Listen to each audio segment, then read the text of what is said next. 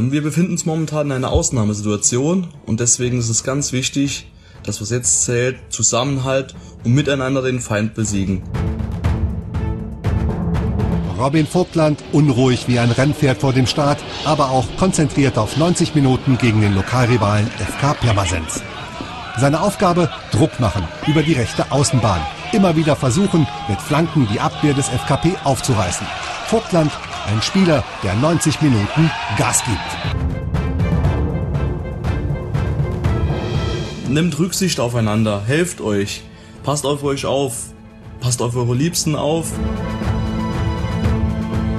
Und da mussten wir jetzt rausgehen und einfach 45 Minuten besser spielen. Schlechter konnten wir sie nicht mehr spielen, aber wir haben es schon gut gemacht. Trier an die Wand gespielt und äh, ja, leider haben wir uns dann nicht mehr das Glück erkämpft, aber allerdings haben wir es auch nicht verdient. Kann mir das jetzt nicht verkneifen, aber äh, dafür muss ich wahrscheinlich keine Strafe zahlen, wenn ich singe Knie nieder, Corona, Homburg ist zu Gast.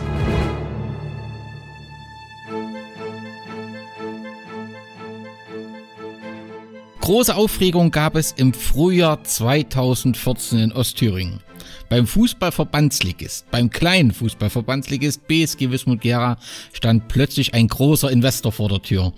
Der einstige Fußballprofi Erhard Siggi Held wollte mit seinem in Gründung befindlichen Unternehmen Business in Gera dem damals klammen und nur mit einer interimsmäßigen Führung ausgestatteten Traditionsverein unter die Arme greifen.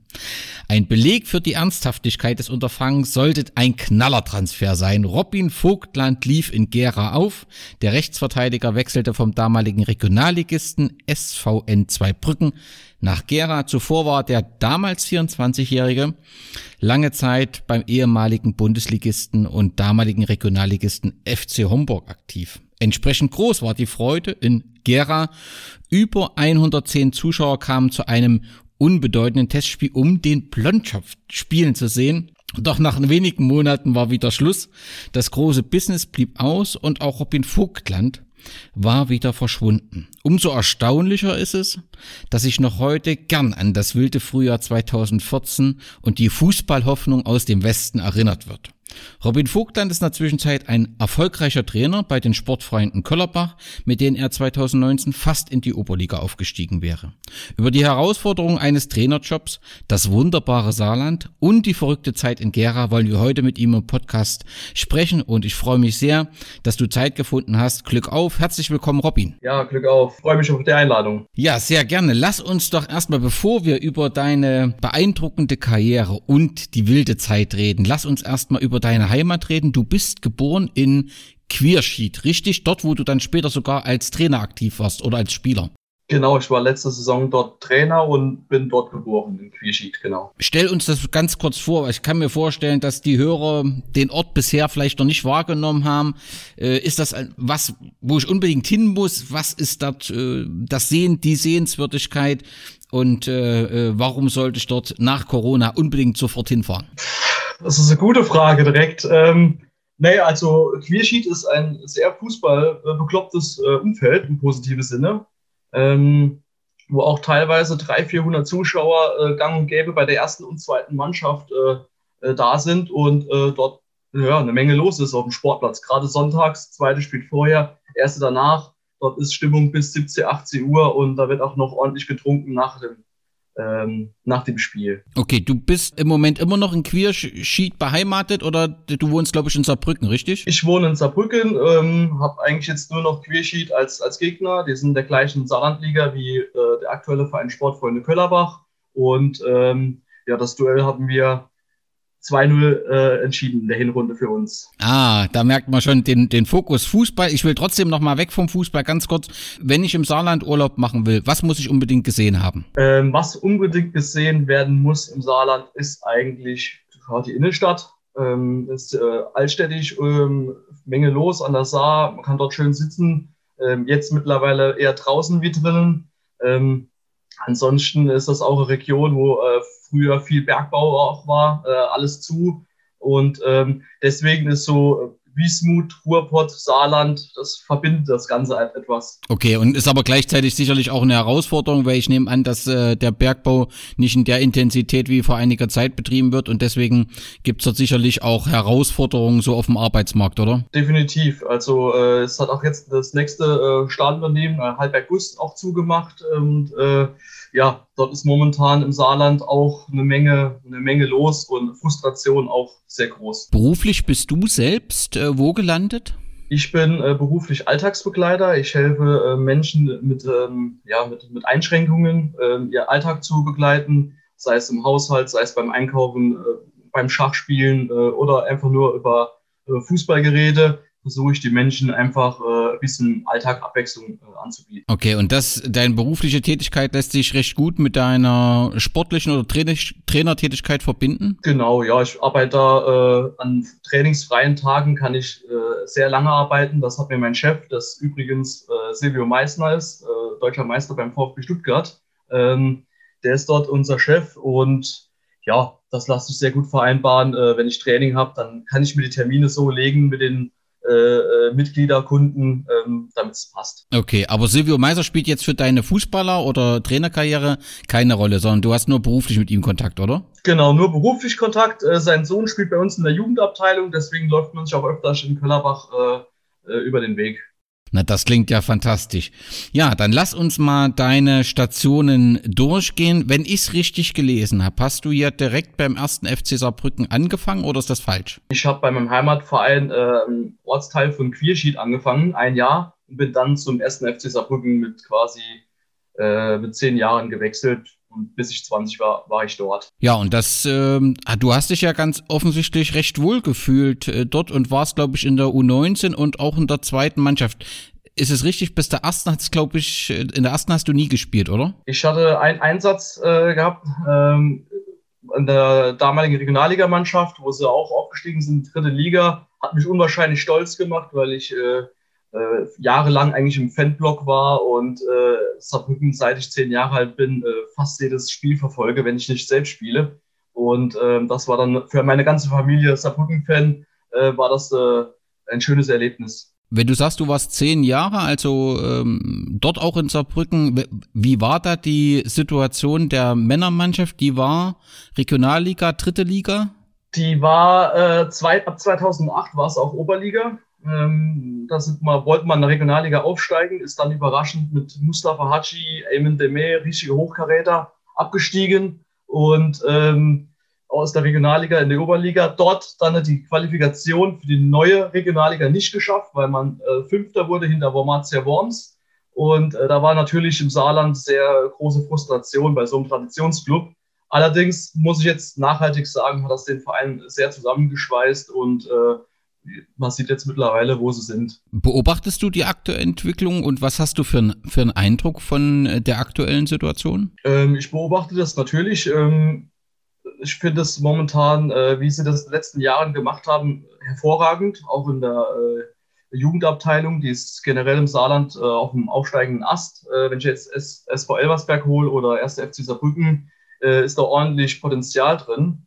Und ja, Saarbrücken auch mit Manpower hinten dran äh, mit vielen Sponsoren, ähm, ist es gewollt, dass der Verein, denke ich, in den nächsten äh, zwei, drei Jahren sollte in die zweite Liga, wo er hingehört. Und das klingt ja äh, recht zuversichtlich, so wie du das sagst. Ähm, hatte ich das richtig in Erinnerung, dass das Stadion gerade umgebaut wird, umgebaut ist oder ist, wie ist da der Stand? Das, äh, die haben jetzt die Drittligaspiele schon dort äh, absolviert. Ähm, der eine oder andere Tribüne muss noch fertiggestellt werden und äh, aber so äh, natürlich der, der Charme von früher mit dem Ludwigspark und der Laufbahn drin äh, fehlt. Ähm, da ist Saarbrücken einfach den äh, modernen Weg mitgegangen, äh, den man mitgehen muss, wenn man äh, nach oben will. Und ähm, ja, jetzt ist es ein, ein Schmuckkästchen mit 20, 25.000 Zuschauer. Allerdings hat es dafür aber auch sehr viel Steuergeld gekostet und ähm, ich glaube, vier oder fünf Jahre Bauzeit. Okay, das heißt, wenn ich es höre, dass so zwischen den Zeilen, dass es wie überall mit so einem Stadionbau sicherlich auch vor Ort Diskussionen gibt, ob das sinnvoll ist oder nicht. Ähm, aber du hast ein wirft ja ein gutes Bild auf die Entwicklung beim FC Saarbrücken, so dass man hoffen kann, dass dort ein Aufstieg erfolgt und dann letztendlich indirekt auch eine Refinanzierung stattfindet. Genau, das ist auch das Ziel von dem Verein. Okay. Nun warst du lange Zeit im Nachwuchs, hast selbst Nachwuchs, glaube ich, ähm, trainiert, zumindest eine kurze Zeit. Aktuell ist, sind ja die Pläne des DFB äh, in der Diskussion unter dem Namen Projekt Zukunft soll es ja eine Reform geben. Die Junioren-Bundesliga U19, U17 sollen in dieser Form abgeschafft werden.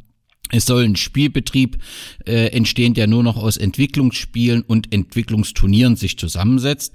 Das heißt, die Nachwuchsleistungszentren der Profimannschaften werden aus dem regulären Be Spielbetrieb ausgegliedert und treten nur noch gegeneinander an, was es ja für die Mannschaften, die eben nicht in so einem Nachwuchsleistungszentrum entstanden sind oder Vereine, etwas schwierig macht. Was hältst du von diesen Plänen? Der Geschäftsführer von Union Berlin hat das ja sehr heftig kritisiert. Ähm, es gibt auch andere, äh, gerade aus dem Amateurfußball, die sagen, das ist ein Dammbruch und damit wird der Profifußball und der Amateurfußball äh, getrennt. Siehst du das ähnlich intensiv oder sagst du, naja, ist halt eine neue Idee, den Nachwuchsfußball zu, voranzubringen? Hast du deine Meinung zu? Grundsätzlich finde ich Ideen, äh, um Fußball heran, äh, voranzubringen, äh, bin ich nicht abgeneigt. Ähm, allerdings kann ich dieses Argument sehr gut nachvollziehen, dass es für äh, Vereine, die kein NLZ haben, äh, ja, dass die Entfernung dann zu einem Bundesliga-Verein oder zum Profiverein einfach fehlt. Äh, ich weiß jetzt früher in meiner Jugend hat Saarbrücken kein NLZ war das kein NLZ und man hat sich gefreut, wenn man in der Liga gegen Kaiserslautern Mainz 05 gespielt hat. Und ähm, wenn man jetzt solche Duelle nicht mehr hätte und ähm, fände ich das jetzt als Spieler von einem Verein, der nicht im NLZ ist, würde ich sagen, schon sehr äh, traurig. Ähm, was ich aber dazu sagen muss, ist, äh, mit 15 Jahre alt war ich, äh, habe ich gegen Kaiserslautern gespielt und die haben uns 8-0 abgefertigt. Ähm, das war wohl für deren Entwicklung ähm, jetzt nicht gerade förderlich und für uns jetzt auch nicht. Ähm, äh, das, da bin ich schon ein bisschen zwiegespalten. Ich finde es eigentlich momentan gar nicht mal so verkehrt, wie es jetzt abläuft, dass man samstags so Ligabetrieb hat, ähm, sage ich jetzt mal, im C-Jugendbereich und sonntags kann man immer noch NLZ-Vergleiche anstreben und finde es eigentlich gar nicht mal so verkehrt, wie es momentan mit den A-Jugend-Bundesligen ähm, abläuft, äh, finde ich ganz gut. Gerade weil immer wieder irgendwo in Bundesliga äh, in den Bundesligisten ähm, A-Jugend oder B-Jugend Vereine auftauchen, die kein NLZ haben. Und äh, das finde ich auch eine schöne Sache, weil es äh, ja eine Rarität ist. Und da muss ich sagen, ähm, ja, ich kann die Argumente verstehen, dass der Profi-Amateurbereich sich immer mehr entfernt, ähm, dass man sich da einfach nicht abgeholt gefühlt spielen auch mehrere Faktoren eine Rolle, äh, was Stehplätze und so weiter angeht, bezahlbar, äh, Fußball schauen. Ähm, und da muss ich sagen, da kommt einfach in den letzten Jahren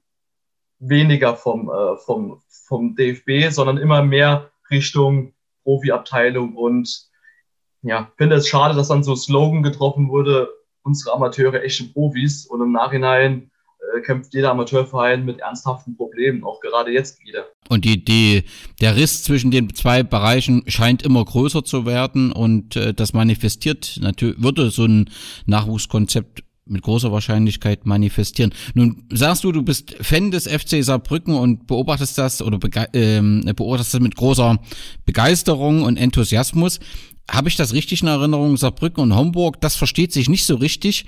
Und äh, wie ist denn da so die Situation? Da ist ja spielt ja Elversberg eine Rolle, die plötzlich da waren. Kannst du uns ganz kurz mitnehmen, wie so die Befindlichkeiten der Anhänger im Saarland sind oder beziehungsweise in der Region, wo du Fußball gespielt hast? Also das große Derby ist natürlich Saarbrücken gegen Homburg. Ähm, Elversberg ist da eigentlich eher ein äh, ruhigeres Umfeld. Ähm, ich bin generell Saarbrücken aufgewachsen, war dort im Fanblock, aber grundsätzlich bin ich für jeden saarländischen Verein, äh, weil ich halt will haben, dass die Region Homburg, Elversberg, Saarbrücken, dass in der Region höherklassig Fußball gespielt wird. Ähm, ja, allerdings ist das, das, das Derby Saarbrücken-Homburg und äh, der ein oder andere war nicht begeistert, äh, dass ich damals nach Homburg ging. Äh, war bisher auch der Situation geschuldet, dass ich äh, eigentlich hätte sollen nach äh, Nürnberg wechseln zu der zweiten Mannschaft. Ähm, das hat dann irgendwie nicht funktioniert. Vertragsangebot beim Saarbrücken war schon abgelehnt. Ähm, Und dann war ich beim Bonner SC, die haben dann Insolvenz angemeldet und dann war man im August, September äh, arbeitslos und äh, ja, dann kam halt Homburg gerade mit Personalmangel. Das war dann für mich der, ich wollte unbedingt Regionalliga spielen, dann der Punkt, wo ich sagen muss, okay, äh, natürlich bitter zum Konkurrenten zu gehen, aber für mich war es einfach die sportliche Herausforderung, die ich gesucht habe und gebraucht habe. Ja, und ganz offensichtlich hat, hast du dich dort sehr wohl gefühlt. Aber lass uns den Schritt nochmal ganz kurz zum FC Saarbrücken. Dort bist du im Juni 2010 äh, aus der zweiten Mannschaft gegangen. Gab es kein Angebot aus Saarbrücken, dass du dort bleibst, so, so einen äh, Verrückten zu halten? Das war in dem Moment äh, nicht möglich, sportlich nehme ich an, oder? Hatte das andere Gründe? Also die, die, äh, das Vertragsangebot war dann schon äh, gegen März war das, äh, hat das da gelegen und äh, ich hatte es halt abgelehnt, wegen, weil ich die Sache mit Nürnberg, äh, das war das Problem, genau. Das, okay, dann gab es eben diese Zeit, wo du zum Bonner SC bist im, im Juli 2010. Wenn ich es richtig verstanden habe, hast du nie wirklich gespielt, richtig? Nee, wir haben eine Vorbereitung, das war aus ganz Deutschland, kamen dort Spieler zusammen. Ich habe auch dort im Hotel gewohnt, äh, vier Wochen, fünf Wochen Vorbereitung. Ähm, war auch echt klasse, super. Carsten Hutwelger, ehemaliger Profi, auch der Trainer. Ähm, ich habe dann tatsächlich aus der Zeitung erfahren, dass dann Schulden vom Bonner SC, äh, ja, Gläubiger irgendwie Geld zurückfordern. Es wurde jeden Tag eine größere Summe. Und dann in der letzten Trainingswoche vor dem ersten Spieltag äh, hat uns der Trainer dann freigestellt. Wir mussten nach Hause und hatten dann zwei Tage später den Anruf, dass wir der erste Absteiger sind und wir Insolvenz beantragt haben und somit alle Spieler spielberechtigt sind für einen neuen Verein. Der Bonner SC, also du hast von der Insolvenz erfahren und dann im Prinzip warst du freigestellt und es, es gibt dann Darf ich das mal so direkt fragen? Also du hast einen Vertrag unterzeichnet. Es gibt dann für so einen Profispieler auch kein, keine Absicherung, oder? Es gibt dann auch keine Arbeitslosenversicherung oder was machst du denn eigentlich dann in so einer Situation? Also von außen denkt ja jeder, ihr verdient euch jeden Monat in Ferrari, ne? Aber das ist ja im Prinzip alles Käse. Und das ist ja gerade in dem Bereich eine Situation, äh, wo man nicht einfach mal einen Monat oder zwei Monate verzichten kann. Was machst du dann in der Situation? Also genau, also äh, auch gerade erst 20 Jahre alt, äh, habe mal ein Auto gekauft äh, wegen der Sache. Äh, mein, äh, ja, viele Sachen einfach ge geleistet, weil ich einen Zwei-Jahres-Vertrag dort hatte. Ähm, unterzeichnet, war super. Mhm. Ähm, dann kam die Nachricht und dann von jetzt auf gleich hast du keine Absicherung. Regionalliga ist auch so eine Schwelle-Liga, wo du, äh, du wirst nicht reich von dem Geld, sondern es, es langt zum gutes Leben, du hast ein schönes Leben. Und ähm, ja, und dann kam einfach die, mit meinem Berater drüber gesprochen und der hat gesagt, jetzt musst du erstmal zum Arbeitsamt dich arbeitslos melden, äh, Insolvenzgeld einfordern und äh, dass da überhaupt ein bisschen was dabei rumkommt. Und äh, ja, wie gesagt, der erste Schritt war eigentlich direkt der Gang zum Arbeitsamt. War relativ frustrierend, aber ähm, wie gesagt, für mich war immer schon das, das sportliche Ambition so im Vordergrund. Ich habe dann durch das ausgefallene Training Extraschichten in Zweibrücken äh, absolviert, äh, wo ich dann später gespielt habe, um mich fit zu halten und habe dann noch privat Laufeinheiten gemacht und musste aber morgens von 8 bis 15 Uhr an Schulungsmaßnahmen teilnehmen vom Arbeitsamt. Und äh, war seltsam, weil ich keine Bewerbung richtig in dem Sinne geschrieben habe, äh, sondern ich bin dann freigestellt worden für Probetrainings, war dann bei Rot-Weiß Frankfurt, bei Wormatia Worms und äh, habe dann dort äh, vortrainiert. Und äh, das war dann immer so ein bisschen äh, lustig in der Schulungsmaßnahme, weil jeder Bewerbungen geschrieben hat und äh, bei mir, ich habe gewartet, bis mein Berater mich anruft und gesagt hat, hier hast du ein Probetraining, war auch noch kurzzeitig beim SC Freiburg, weil Christian Streich hatte bei uns angerufen. Und ja, ja, der war, äh, der hat das mitbekommen, dass ich da in Nürnberg mal im Gespräch war und ähm, war auch dann dort im Probetraining und äh, ja, hat sich dann, dann doch irgendwie anders entschieden. Hast du ihn kennengelernt, Christian Streich? Ja, es war ähm, jetzt nicht viel geredet, ähm, aber es, ich muss sagen, so als ich wusste ja schon relativ früh, dass ich mal Trainer werde und habe mir überall schon ein bisschen was mitgebracht. Und ich fand sein ähm, Warmmachen war einfach zwei Mann Balljonglieren von der einen Seite auf die andere Seite. Ähm, fand ich schon etwas, habe ich so noch nicht kennengelernt. Und äh, da haben wir ein Spiel gemacht, äh, die Hälfte vom Platz. E-Jugend, also E-Jugendquere, ähm, von der einen Außenlinie zur anderen Außenlinie. Und dort haben wir dann 11 g 11 gespielt. Komplett enger Raum, beide Mannschaften 4-4-2 und äh, das war dann für mich, ich habe vorher 11 gegen 11 über das ganze Feld gespielt. Ähm, das war dann schon etwas, wo ich mich konnte, äh, ja, gedacht, gedacht habe, krass, äh, was ist das für eine Übungseinheit? Ähm, war aber für mich als rechter Verteidiger, der viel mit Offensivdrang hat, ähm, dann schon ein bisschen eingeschränkt, weil es viel zu eng war für mich. Und ich denke, da konnte ich halt nicht so glänzen, wie er das gewollt hat. Okay, aber auf jeden Fall eindrucksvolle Probetrainings, die in Erinnerung bleiben. Und dann kam es im November 2010, das äh, beim FC Homburg, also dem Verein, den man als Fan des ersten FC Saarbrücken nicht so wirklich mag, äh, eine angespannte Personalsituation gab und man hat an dich gedacht plötzlich. Ja, richtig. Ich habe halt dort schon äh, zwei Wochen vorher auch äh, schon mittrainiert. Ähm dann kam dieses, dieses Angebot, äh, wurde ich dann irgendwann, ich wollte einfach nochmal Fußball spielen, ähm, war dann äh, kritisch gesehen von den Homburger Zuschauern, weil wir im Abstiegskampf waren und dort waren schon viele Vorgänger, die Saarbrücken in der Oberliga-Zeit gespielt haben und äh, dort die, äh, in Anführungszeichen, die Versager, die hat dann auf einmal in Homburg gespielt, dort spielen wir wieder um den Abstieg. Das war dann schon eine Stimmung, wo nicht jeder Homburger Zuschauer mit einverstanden wurde, äh, einverstanden war, was verpflichtet wurde. Ähm, wurde auch bei meinem ersten Spiel, das war gegen in Dortmund 2, beim Warmmachen, bei jedem Ballkontakt auch ausgebuht und äh, ähm, ja, war dann äh, nicht so weniger schön, aber äh, und gleichzeitig hatte ich halt auch, äh, wenn ich in Saarbrücken in der Stadt, wo ich gewohnt habe, ausgegangen bin, dann schon die eine oder andere Anfeindung verbal und äh, kurz vor knapp auch fast körperlich äh, gegen mich hatte. Ähm, war eine schwierige Zeit, äh, hat mich geprägt auf jeden Fall und ähm, ja, war dann natürlich wieder, dass wir mit Homburg dann abgestiegen sind und äh, ja, das war dann halt schon äh, eine traurige Erfahrung direkt dann im ersten Jahr in der Regionalliga. Das erste Spiel war ein 1 zu 1 Remis gegen Dortmund 2, bis zu 173. Spielminute äh, eingewechselt worden. Dann ging es in die ähm, Oberliga und offensichtlich war das Ziel dort direkt wieder Aufstieg, wenn ich das richtig verstanden habe. Auf jeden Fall muss ja irgendwas dann in dieser Zeit passiert sein, denn noch heute wirst du, ist von der, dem, was du gerade beschrieben hast, nichts mehr zu spüren in den sozialen Medien. Die Fans des FC Homburg haben offensichtlich vergessen, dass du äh, Fan des ersten FC Saarbrücken bist. Äh, man hat das Gefühl, du wirst dort ähm, verehrt, beziehungsweise ähm, der Name bist da sehr positiv in Erinnerung. Was ist dann passiert in diesem Oberliga-Jahr, dass ihr offensichtlich zusammengewachsen seid? Genau, also wir hatten da schon äh, der ein oder anderen Spieler, die ähm, keine guten Charaktere waren in der Kabine. Ähm, das hat auch die Zuschauer haben das, äh, weil es auch sehr äh, überschaubar ist, haben das alles mitbekommen.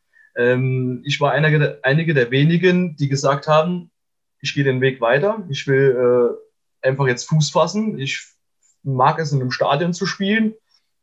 Und ähm, es sind alle Spieler gegangen, bis auf mit mir noch zwei Spieler, äh, wo wir gesagt haben, okay, wir waren die ersten drei Spieler. Dann gab es von Christian Tietz, der bei Hamburger SV Trainer war, ähm, der hat dann eine Casting-Runde gemacht mit, ich glaube, da waren immer wieder 50 Spieler pro Woche im Training.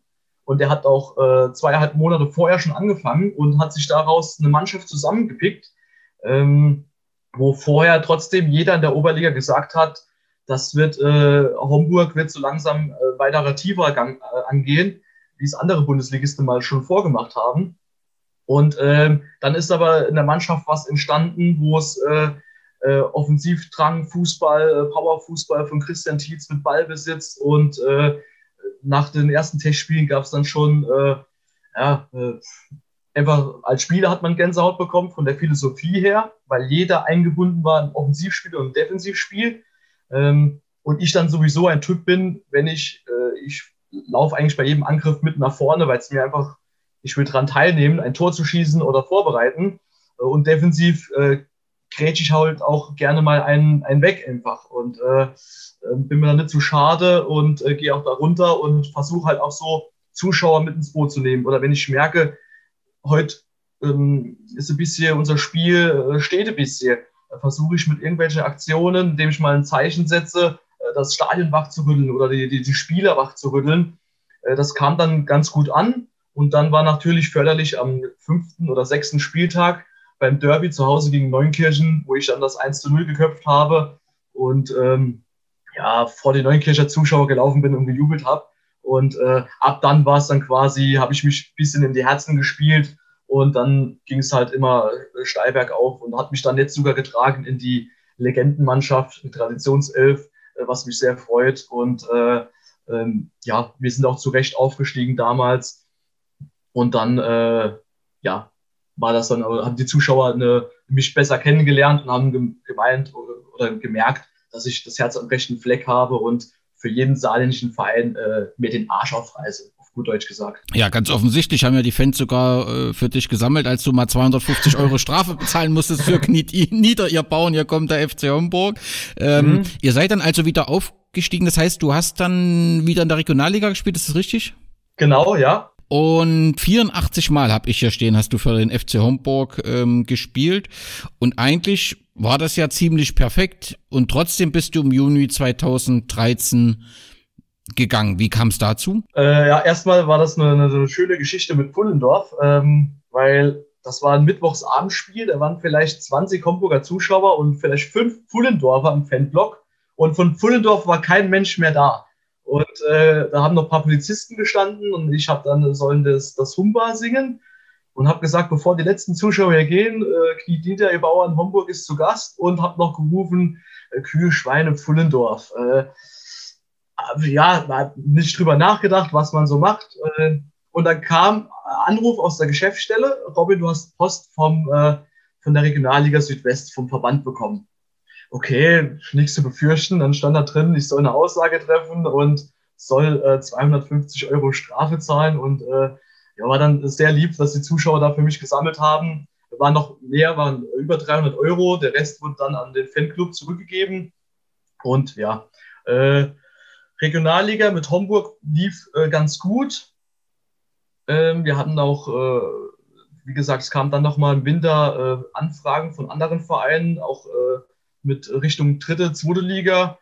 Ähm, hat mich auch ein bisschen, äh, wie soll ich sagen, äh, hatte guten Verhältnis mit dem Trainer gehabt, war mit der einen oder anderen Vorstandsentscheidung nicht zufrieden. Ähm, und zwar, äh, wir, ich hatte eine Fahrgemeinschaft mit, mit, mit vier Spielern aus der Brücken. Ähm, alle vier hatten keinen Vertrag bekommen.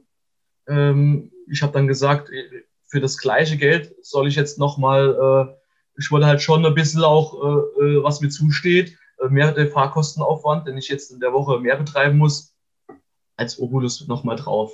Ja, das war jetzt eine kleine Summe und äh, der, der Verein war dann da ein bisschen äh, sparsam und ähm, ja, habe dann gedacht, okay, da will ich noch mal was anderes sehen und äh, hatte ein gutes Verhältnis auch zu dem Trainer in Zweibrücken, zu Peter Rubeck.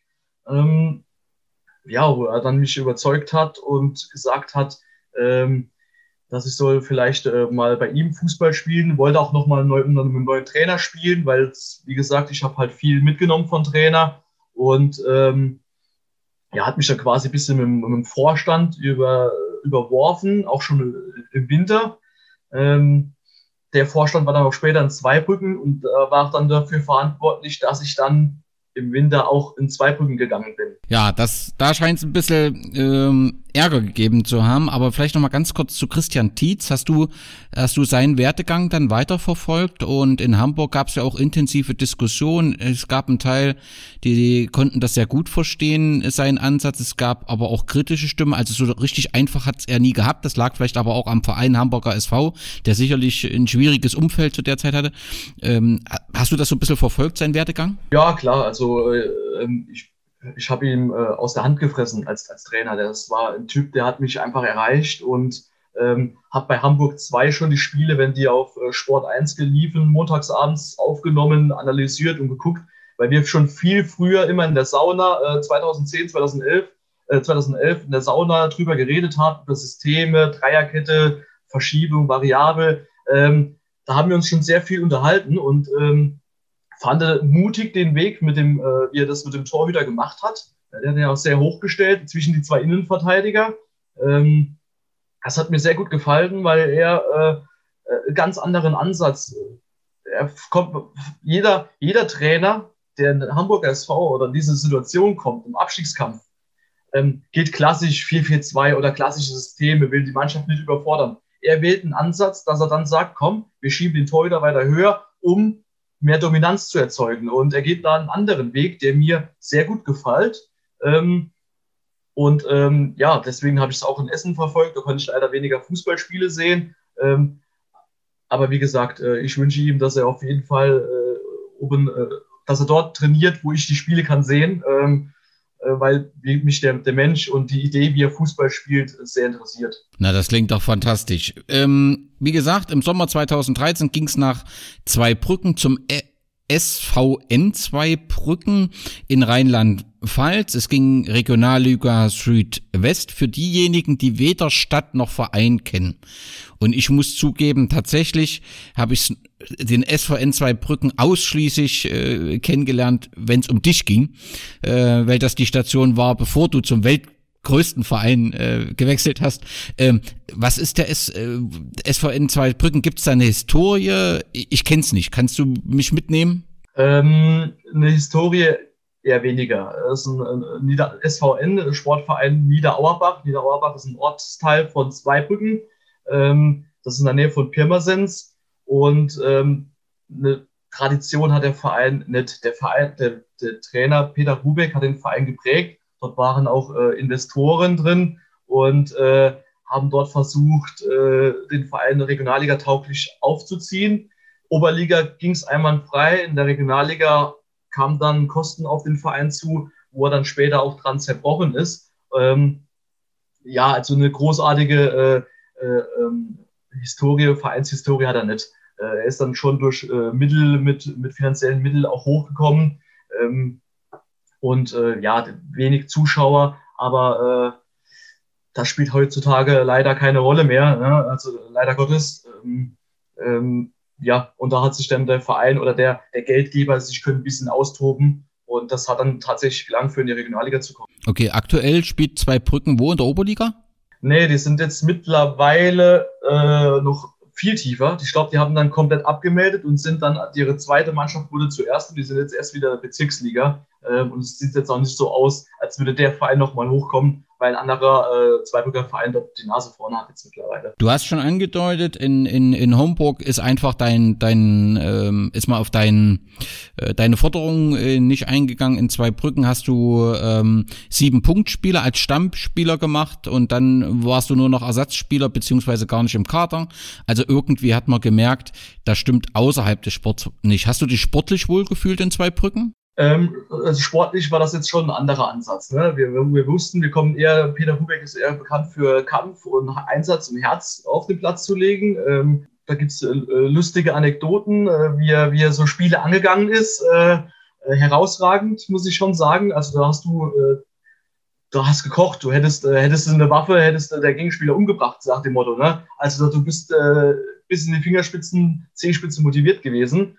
Ähm, sportlich war es dann schon ein bisschen geil, weil er so geschafft hat, äh, wir gegen alle oder alle gegen uns. Und äh, dieses Bauerndorf und so hat er versucht, uns mitzunehmen. Und dann spielst du auf einmal in Mainz 05, gewinnst dort, du spielst gegen Freiburg, gewinnst, du gewinnst in Offenbach, in Mannheim. Ähm, das war schon klasse. Mannschaftlich habe ich auch keine Probleme gehabt. Ähm, mit dem Trainer auch nicht. Das Problem war dann halt eher da gelegen. Ähm, ich hatte dort noch einen, einen Nebenjob gehabt ähm, bei einem äh, ähm, äh, wie soll ich sagen, Einkaufs-, äh, Lebensmitteleinkaufsladen, die bei uns der Hauptsponsor waren. Ähm, und dort habe ich mich nicht wohl gefühlt. Ich habe gesagt, dann ich äh, will dann lieber mir einen eigenen Job suchen, äh, vielleicht auch bei mir in der Nähe in Saarbrücken und nicht in Zweibrücken dann dort arbeiten, äh, weil es mir ein bisschen äh, äh, immer auf die Uhr geguckt wurde, wie oft geht er auf die Toilette, wie oft diese so Spionageeinsatz und ähm, da muss ich sagen, das hat mir dann gar nicht gefallen, weil äh, ich mag so etwas nicht. Ähm, war aber Hauptsponsor bei uns und dann kam der, ähm, wie soll ich sagen, ja, der, der, Investor und hat mich dann angerufen und hat gesagt, ganz trocken, du hast gearbeitet, du hast gespielt, jetzt arbeitest du nicht mehr, jetzt spielst du auch nicht mehr.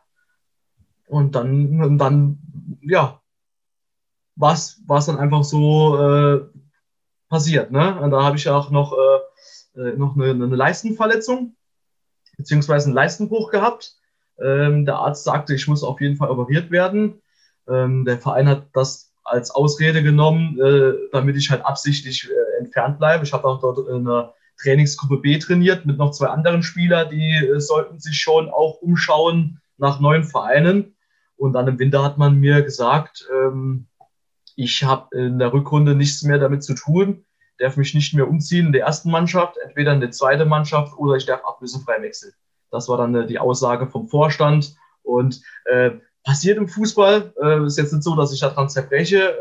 Äh, solche Dinge werden mir auch später vielleicht mal als Trainer auch passieren. Das sind für mich alles Erfahrungen gewesen, ähm, wo ich auch nicht nachtragend bin. Auch äh, Peter Hubeck habe ich heute immer noch ein super Verhältnis, alles klasse.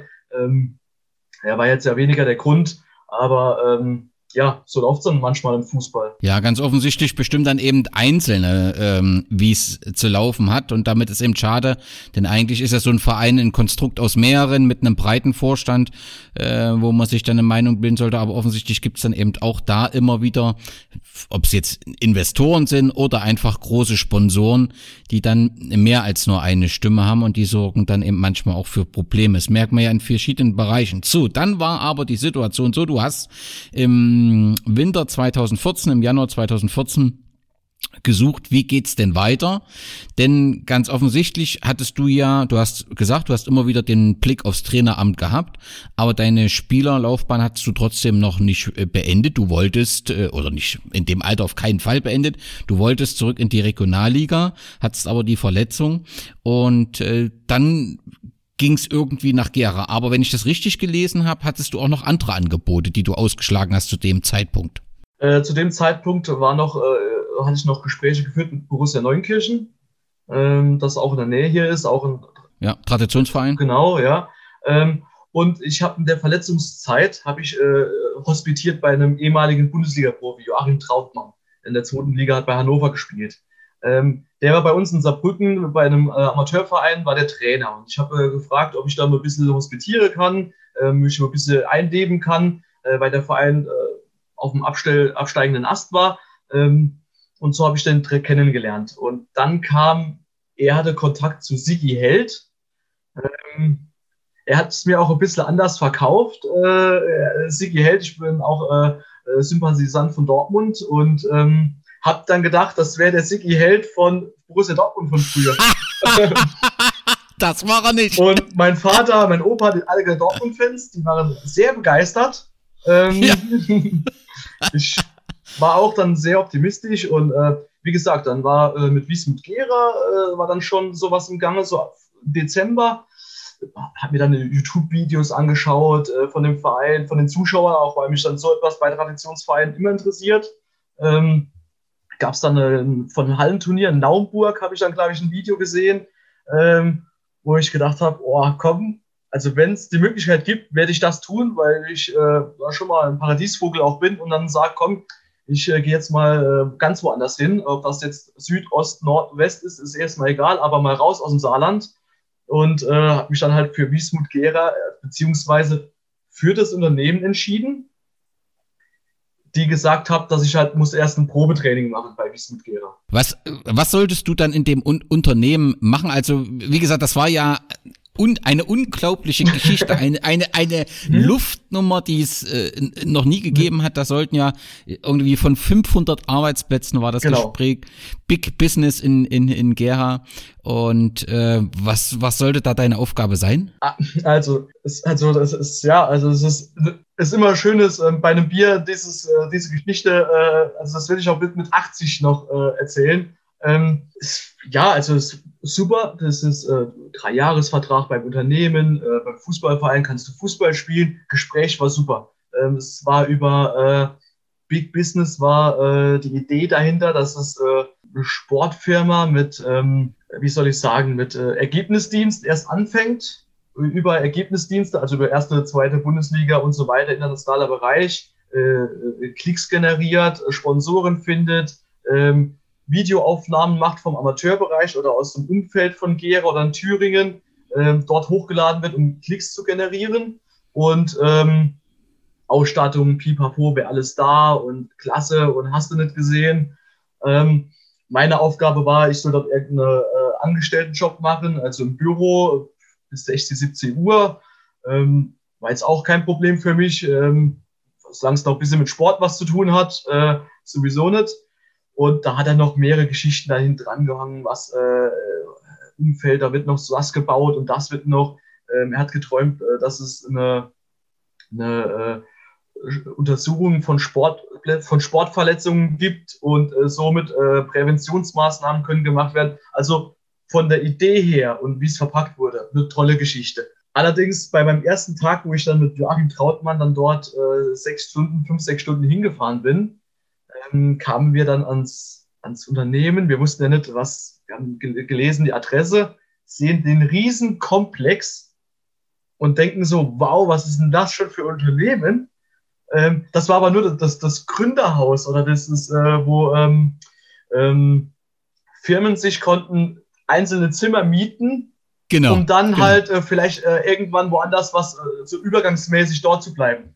Ähm, wir haben erst gedacht, äh, klasse Komplex, Bürokomplex schon, da kommen jetzt äh, 300, 400 Mitarbeiter schon uns entgegen. Und dann kommen wir rein, suchen erst das Zimmer, sehen viele verschiedene Unternehmen. Und dann hatten wir hinten die zwei Zimmer entdeckt, die dann das Big Business waren. Und ähm, ja, kam dann ins Büro, noch sehr spartanisch eingerichtet und dann habe ich erstmal schon gedacht, okay, aber der Mann hat ein bisschen Erfahrung äh, von, von der Altersstruktur her. Ähm, da wird schon was dran sein. Ne? Und äh, ja, war aber dann alles andere. Also es ist dann irgendwann aufgefallen, als wir dann sollten selbst die Klicks generieren auf der Seite und äh, morgens um 8 Uhr hin äh, die Seite achtmal aufrufen und sonst was. Und wir haben uns dann eigentlich ein bisschen immer so Joachim und ich ein bisschen, ja, gedacht, was, was ist denn das hier? Also, was, was passiert doch gerade? Was machen wir hier? Äh, was haben wir da nur unterschrieben? Genau. Und, äh, aber er hat es immer uns trotzdem alles super, war jeden Tag da, die, die Atmosphäre war klasse, er erzählt, die nächsten Schritte sind so und so aus. Und dann, äh, ja, für mich war es dann halt einfach nur wichtig, ich wollte halt einfach Fußball spielen, dass ich dann halt zum Training von Wismut Gera halt konnte. Also du hast ja dann, äh, äh, warst neu, als Neuzugang äh, veröffentlicht worden bei BSG. Dein erster Auftritt war, glaube ich, in der Halle wo du beim Hallenturnier teilgenommen hast. Als Zuschauer, ja. Genau. Und dann gab es das erste Testspiel gegen den FC Zeitz, damals achte Liga, ähm, ein 3 zu 1 Sieg für die BSG Wismut Gera und du hast als Verteidiger ein, ein Tor geschossen, eins vorbereitet und die Begeisterung war grenzenlos und auch du, zumindest in den Interviews mit der Zeitung, warst zu dem Zeitpunkt offensichtlich irgendwie noch zuversichtlich, dass es alles gut wird, oder? War das nur äußerlich? Nee, nee, nee, ich war schon der, innerlich habe ich halt immer so ja, ein bisschen gedacht, okay, das könnte auch vielleicht irgendeine Luftnummer sein, aber ich habe es so jeden Tag gelebt, als würde es funktionieren. Ähm, oder als wäre da was hinten dran, äh, weil ich dann immer eher optimistischer Mensch bin und äh, auch manchen Menschen erstmal auch Vertrauen schenke. Ähm, genau, und war es dann auch im ersten Training schon, äh, hat man dann schon gemerkt, dass ich ein ganz anderes äh, Fitnesslevel, spielerisches Level äh, auch hatte. Äh, da gelangen mir auch extrem viele Tore, wo ich dann auch schon in der Kabine, vorher war es immer so kritisch, neuer Spieler, mh, hm, der redet ein bisschen komisch. Äh, ähm, mir ging es genauso, da prallen schon zwei Welten aufeinander, äh, saarländisch und äh, thüringerisch und das war dann schon lustig. Ähm, du warst ja tie tief im Osten. Du hast dir ja wirklich mit Gera auch so den zentralen äh, Stadt im Osten ausgesucht. Äh, also. Genau, und dann noch als, als Name Vogtland. Äh, da hieß Vogtlandstraße, Vogtland Sparkasse. und äh, immer wenn ich gesagt habe, wie ist der Name, Robin Vogtland, komm, verarsch mich nicht, äh, äh, kam, kam da öfter wie einmal. Und ja, hat dann aber einfach schon auch äh, ein gutes Verhältnis zur Mannschaft, weil sie gemerkt hat, okay, das ist äh, ein guter Spieler, der uns vielleicht weiterhilft.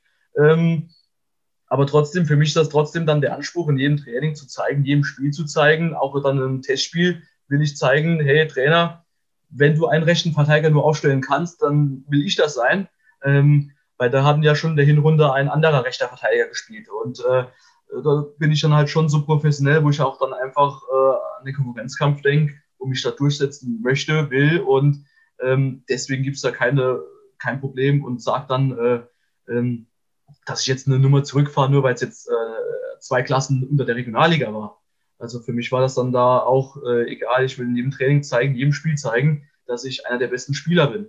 Und das hat dann auch direkt dazu geführt, dass da eine äh, bisschen eine Euphorie da war. Genau, also die 110 Zuschauer beim Testspielauftakt, die waren schon etwas besonders und man hat auch das Gefühl gehabt, bei dir, es gab kein Fremdeln, keine Distanz, auch der Fans nicht, ne, irgendwie kein skeptisches Blick irgendwie, Mensch, der kommt ja aus dem Westen oder so und jetzt hier im Osten. Nee, irgendwie hatte man das Gefühl, das passt. Hast du dich auch wohl gefühlt so? Also zumindest im Vereinsumfeld? Ja, äh, also auch, äh, ich war dann direkt innerhalb der ersten zwei Wochen, äh, hat mich auch der, der Fanclub ähm, mich mal eingeladen, ähm, weil die auch da die Situation wollen, wessen Investor ist ja erstmal dann so erschreckend. Ähm, ich habe gesagt, dass es jetzt kein, er will gute Spieler holen in das Unternehmen, die zu Gera ähm, ja, wie gesagt, dann hinschicken, Probetraining machen und das sind dann Spieler mit einem Kaliber, die dann schon in der vierten, fünften Liga gespielt hätten, ähm, äh, aber nicht vom Verein bezahlt werden. Also es ist jetzt nicht so, sondern wir werden vom Unternehmen angestellt, gehen dort auch arbeiten, nicht wie früher, wo man dann beim Unternehmen angestellt war und nicht hin musste. Also um da ein bisschen auch ähm, das Feuer zu nehmen, ähm, um auch den Fans zu zeigen, dass wird jetzt nicht, äh, der Verein wird nicht übernommen oder sonst irgendwas. Ähm, und deswegen, ich, wie gesagt, ich war auch immer früher in der Fanszene und äh, das hat mich auch einfach interessiert, äh, wie es halt bei Wismut Gere dann ist und war für mich vollkommen klar, dass ich sofort auch den Kontakt oder so eine Einladung auch folge. Ähm, habe mich auch schon wohlgefühlt. Prinzipiell bin ich auch kein Mensch, der äh, äh, es, ja, es ist sportlich oder lustig, immer ein bisschen äh, paar Witze zu machen, Ost und West und dies und das. Aber grundsätzlich sind wir alle gleich. Äh, und von daher gab es jetzt für mich keine Berührungspunkte und habe es immer so ein bisschen äh, in der Kabine, war es halt schon, äh, hat meinen Spaß gehabt, weil ähm, bei jedem Satz, den ich erstmal äh, gesagt habe, hat mich jeder gefragt, kannst du das nochmal langsam wiederholen und äh, was hast du gesagt, was ist das für Wort? Und äh, gleichzeitig war es aber auch bei denen, äh, habe ich nicht verstanden. Und das Einzige, wo ich muss sagen, ähm, es gab dann immer öfters mal eine Kiste Werdesgrüner, kann, glaube, Wernesgrüne, ähm, das hat mir jetzt nicht so geschmeckt. Also äh, da musste ich dann schon sagen, hm, das Bier mussten wir dann äh, ähm, äh, gruppenzwangmäßig äh, runterdrücken, aber äh, äh, da hatte ich meine Anpassungsschwierigkeiten. Aber ansonsten von der Stadt her war die halt schon, muss ich sagen, etwas verlassener, also weniger los. Ähm, ich war auch einmal mit Joachim Trautmann äh, in der Barclays ähm, da hatten wir auch Bundesliga, wir gehen Bundesliga schauen, waren eine, eine Stunde vor Anstoß dort, um zu wissen, dass wir noch einen Platz kriegen. Und da war der Laden, äh, der Barclays hat dann noch gar nicht aufgehabt.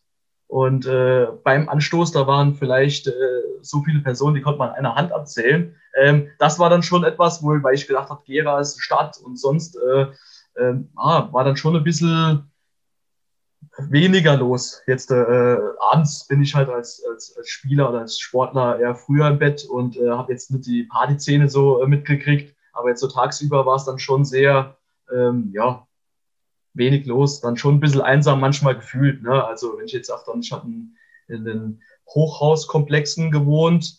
Ähm, Joachim war öfters bei seiner Familie am Wochenende und dann war ich dann schon etwas alleine und äh, ja, das war dann schon ein bisschen, muss ich sagen, da hat man mal öfters mal gegen die Decke oder an die Wand geguckt und gewartet, bis mal einfach Training war. Ne? Das kann ich mir vorstellen. Aber nochmal ganz kurz, Joachim Trautmann war dann mit dort als dein oder Kompagnon oder der war äh, mit, weil er auch für äh, Sigi Held gearbeitet hat und letztendlich auch diesem Luftschloss. Genau. Ähm, okay. Der hat sollen dort auch mitarbeiten und äh, ähm, ja, hätte auch einfach sollen, der hat eine Fußballschule auch gehabt, äh, vielleicht über so ein äh, Jugendtraineramt dann äh, dem Verein zu helfen. Also das war auch dann schon seine Ambition und äh, ja, war dann leider nicht so. Okay, am 1. März 2014 gab es das erste Pflichtspiel äh, auf dem Lindenberg in Weimar ähm, gingen wir oder verloren wir 2 zu 1. Das war etwas unglücklich, aber das war nicht so entscheidend. Viel entscheidender war, dass du dich da verletzt hast. Es war ein Muskelbündelriss, richtig? Richtig. Äh, das Problem war ein Muskelbündelriss, dass ähm, ich in Maximalgeschwindigkeit war. Mein Gegenspieler äh, war deutlich schwerer wie ich. Ist jetzt auch keine Kunst, ne, muss man auch dazu sagen.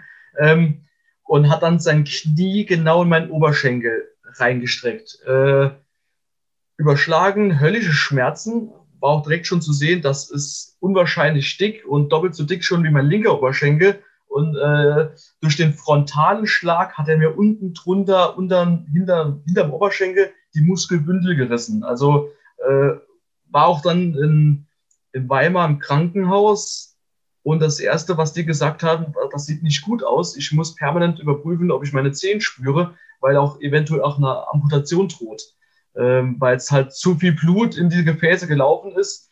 Ähm, da war dann schon, äh, muss ich schon sagen, das war äh, schon tragisch. Äh, höllische Schmerzen, dann siehst du den Oberschenkel und dann kommt noch so eine Aussage und dass sie äh, auf alles gefasst müssen sein. Ähm, ja, das habe ich mir dann schon ein bisschen anders da vorgestellt, das, das Debüt. Aber es ging noch gut los, wir haben noch 1-0 geführt. Und dann war es doch, glaube ich, in der 52. Minute oder 50. Minute, wo ich dann verletzungsbedingt schon musste den Platz verlassen.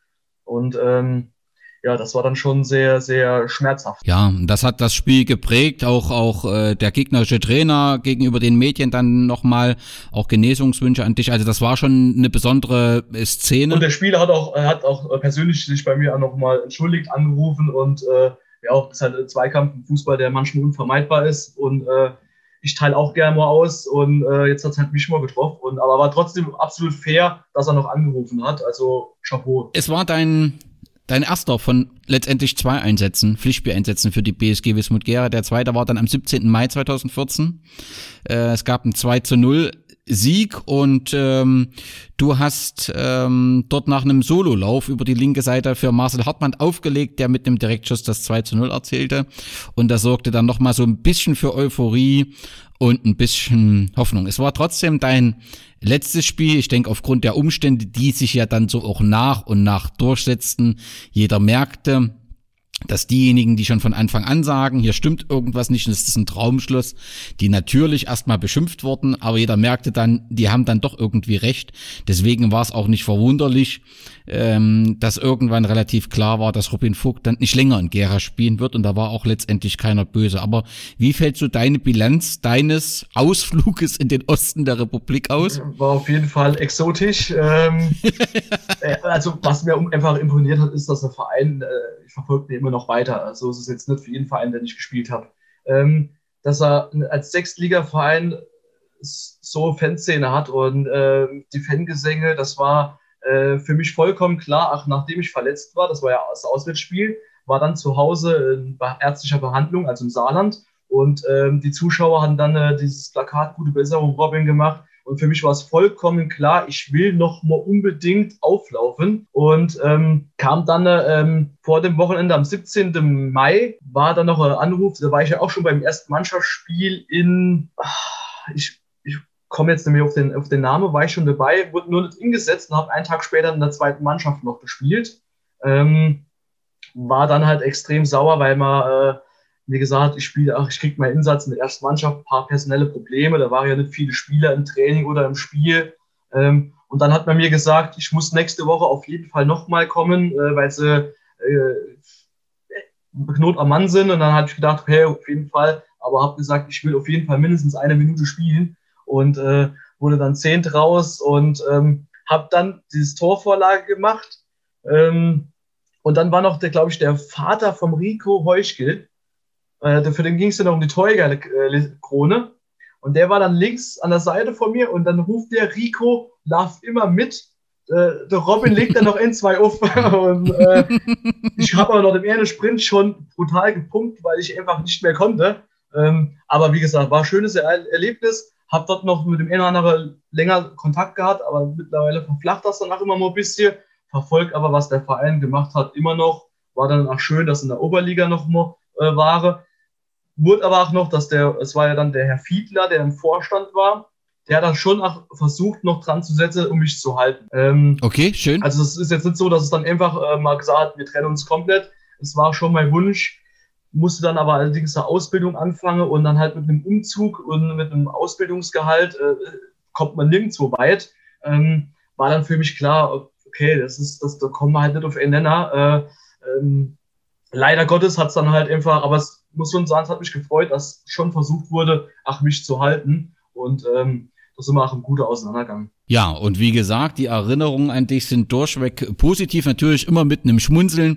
Äh, das hat aber weniger mit dir zu tun als mit dem Big Business, äh, das dann tatsächlich nicht stattfand. Du bist dann direkt aus Gera äh, aus der Verbandsliga Thüringen in die Oberliga Rheinland-Pfalz äh, Saar gewechselt, hast dort nochmal ein Jahr in der Oberliga gespielt. War zu dem Zeitpunkt, äh, war das für dich klar, dass es nicht mehr in die Regionalliga geht oder war das für dich so, ein, so eine Zwischenstation, wo du gedacht hast, na, ich will jetzt nochmal in der Oberliga nochmal äh, äh, fit werden und dann greife ich nochmal an? Also äh, genau, das war schon auch der, der, der Plan, dass äh, der, der Verein war unwahrscheinlich ambitioniert. Äh, jahrelang haben die dran gesetzt. Ähm, das war über, äh, das ist ja die sogenannte Schuh City hier im Südwesten.